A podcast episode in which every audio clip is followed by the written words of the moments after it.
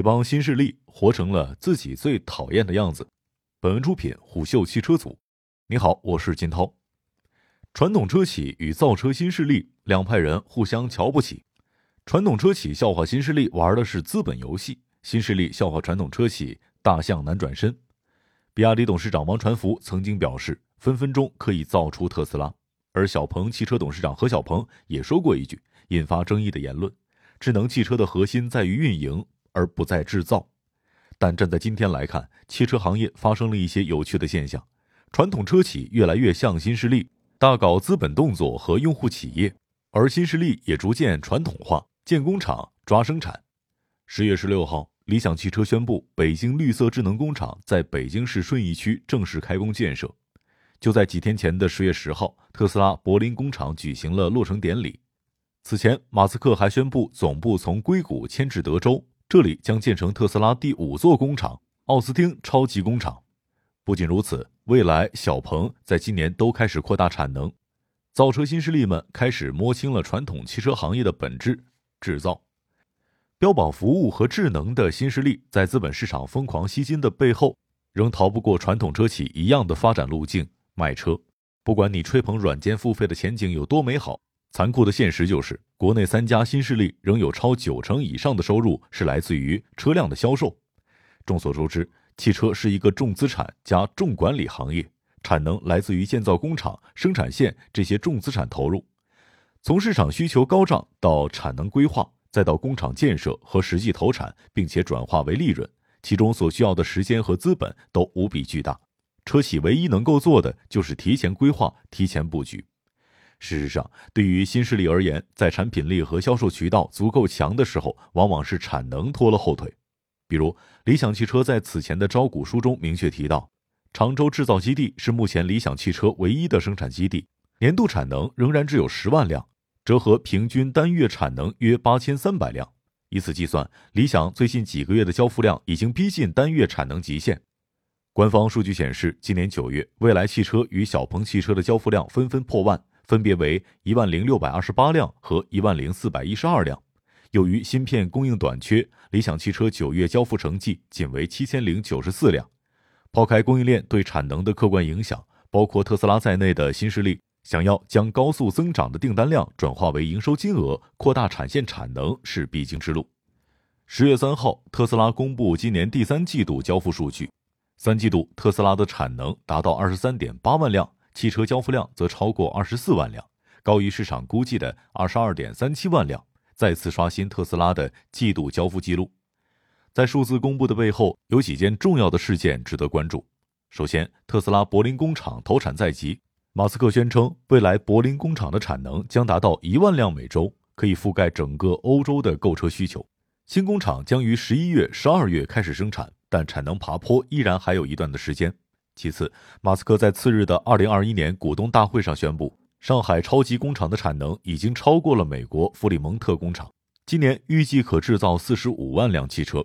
再则，特斯拉总部将迁至德州，这里将成为未来几年特斯拉产能建设的中心。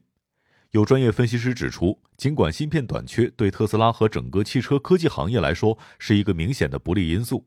但他认为，在全球范围内扩大制造能力，仍然是该公司在二零二二年及以后取得成功的关键。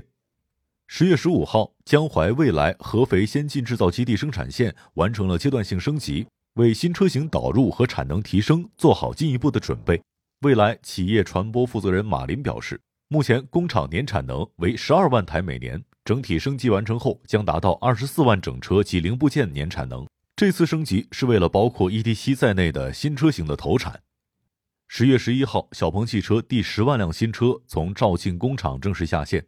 今年八月，肇庆二期项目正式签约动工，将该生产基地整车设计年产能从十万辆提升到二十万辆。此外，小鹏汽车在武汉的制造基地也于今年四月签约，而广州制造基地已经开工建设当中。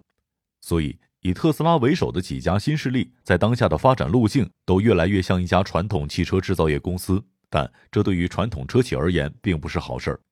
制造曾是特斯拉这样新势力的弱势项。特斯拉第一款车 r o s t e r 是基于莲花汽车的平台，通过车身采购的方式进行合作。后来特斯拉为了生产 Model S，收购通用与丰田合资的 NUMI 工厂。这种收购工厂的方式并不是新鲜事儿。最近，理想汽车在北京顺义区正式开工的制造基地，同样也是从传统车企手里面买来的。据官方的介绍，理想汽车北京绿色智能工厂将最大化的利用现有厂区进行改造，沿用率高达百分之六十。整个项目投资超过六十亿元，计划将于二零二三年年底投产。投产后，一期将实现年产十万台纯电动汽车的能力。而理想所说的新厂。是曾生产过索纳塔、途胜和伊兰特的北京现代一工厂。要知道，北京现代成立于二零零二年，是我国发展最快的汽车企业之一，更是北京市经济发展的重要支柱企业。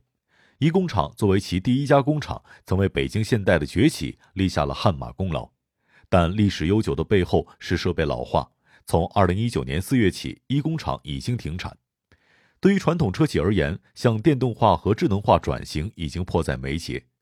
几天前，日系传统车企本田发布了电动化战略，二零三零年前后在中国推出所有的新车型均为电动化车型，同时发布基于全新的电动化平台的五款概念车，明年就开始在广汽本田和东风本田量产。按照本田的规划，二零三零年纯电动车和燃料电池车的销量占比达到百分之四十。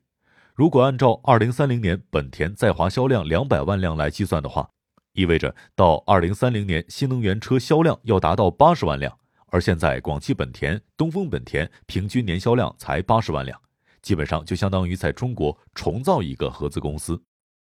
再早一些，今年九月十四号，通用汽车正式公布中文名为奥特能电动车平台。这一动作意味着通用汽车将在中国市场全面铺开新一代电动化车型的导入工作。转型当然不是喊喊口号，一方面意味着他们以往在燃油车上积累的技术和资源要丢下，在电动化上重新开始；另一方面是产品研发和制造的流程需要调整。前者会简单，靠投资和收购就可以快速完成布局，但后者就要难上一个度了。不仅涉及组织架构的调整，还关乎造车思路的改变。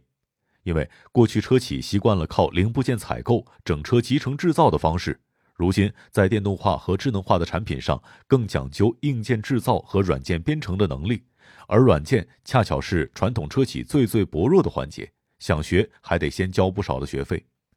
新势力与传统车企的较量才刚刚开始，打打口水战在所难免。理想汽车创始人李想曾经表示。一百多年前的技术路线，为何变成了如今技术的道德制高点的呢？那几个国内三流汽车企业的研发人员建议你们多听听用户的需求，多干点实事儿，多去体验体验产品。未来创始人李斌对传统汽车企业的态度则略有不同。他说：“从产品形态的角度而言，智能电动汽车取代传统汽车的速度正在加快，智能化是未来汽车的重要标签。”而电动化汽车则是智能化的最佳载体。他说，目前国内汽车市场当中，传统汽车还是中流砥柱般的存在，诸如蔚来汽车这样的创新公司仍有很长的路要走。尽管在市值上，蔚来已经追赶上传统车企，但在市场份额及产品销量上还有不小的差距。